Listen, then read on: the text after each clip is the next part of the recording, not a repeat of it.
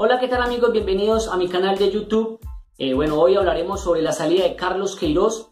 Ayer la Federación de Fútbol de Colombia pues ya dio oficial que Carlos Queiroz no sigue más como entrenador de la tricolor. Eh, el portugués fue presentado el 7 de febrero de 2019. No me voy a, a lavar las manos porque yo fui uno de los que estuve de acuerdo con la llegada del portugués. Para mí con Queiroz, yo creo que la selección Colombia iba a tener ese estatus de un equipo europeo, ¿no? De ganarle a los grandes, Argentina, Brasil, hacer las cosas mejor de lo que había hecho con José Peckerman. Pero la verdad fue un retroceso total. Total, total, porque esta selección Colombia de Carlos Queiroz no jugaba ni parecido a la que jugaba la de José Peckerman. Era un equipo que se replegaba en la zona de atrás, eh, contragolpeaba por las bandas y siempre le daba la pelota al rival. Nunca era protagonista y me parece que la selección Colombia, con la calidad de jugadores que tiene, es para ser protagonista siempre. Salir a los partidos a ganarlos, a presionar, a jugar un juego bonito. Pero esa selección Colombia de Queiroz no lo tenía. No tenía una idea de juego clara. Eh, me parece a mí que Queiroz nunca se dio cuenta de que ya no estaba dirigiendo a la selección de Irán sino que estaba dirigiendo a la selección de Colombia, jugadores de buen pie, de buena calidad, y se murió con la suya, con línea de tres. Para mí Colombia está para que juegue con eh, dos volantes de primera línea, tres volantes ofensivos y dos delanteros, o un delantero eh, y una línea de dos también volantes ofensivos. Pero Queiroz eh, nunca quiso jugar así y se murió con la suya, con línea de tres. Un equipo diezmado totalmente. la verdad, Mm, esa selección Colombia con Queiroz, en ocasiones el técnico hacía inventos, jugaba con Cuadrado como volante, eh, como lateral derecho. Para mí Cuadrado rinde más como, como carrilero o como volante por derecha.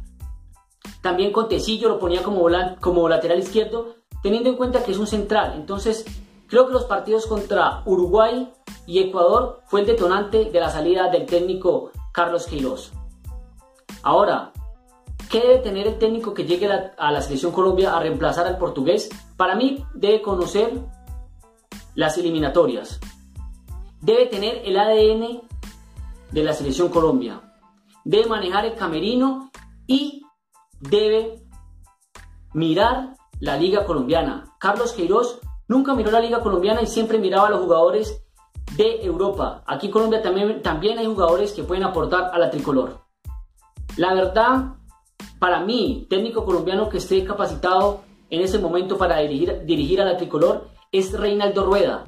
La situación pasa de que Reinaldo Rueda, pues en ese momento, sigue con la selección chilena. Fue confirmado y seguirá con la selección chilena.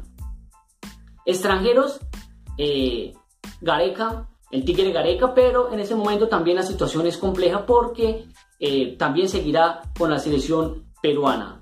Otro para mí eh, que puede llegar y es una buena opción es Miguel Ángel Russo, pero pues el técnico en ese momento está muy contento en Boca Junior y no creo que llegue a la tricolor, de no ser que le hagan una, una muy buena oferta. Y por último para mí, Mauricio Pochettino. La situación de Mauricio Pochettino es más complicada porque el sueldo es demasiado alto y no creo que la selección o la Federación Colombiana esté eh, solvente para poder contratarlo. Ahora, la federación tiene que tomar una buena decisión de qué técnico va a reemplazar al portugués. Debe ser un técnico, como le decía ahora, ¿no? Conozca el fútbol colombiano y que le pueda pues dar ese estatus a la tricolor y nos pueda clasificar a Qatar 2022. Me gustaría que aquí en la caja de comentarios dejaran sus opiniones. Para ustedes, ¿quién es el técnico que debe llegar a la tricolor? ¿Colombiano o extranjero? Recuerden darle like suscribirse a mi canal, lean en la campanita para que reciban más notificaciones. Nos vemos en un próximo video.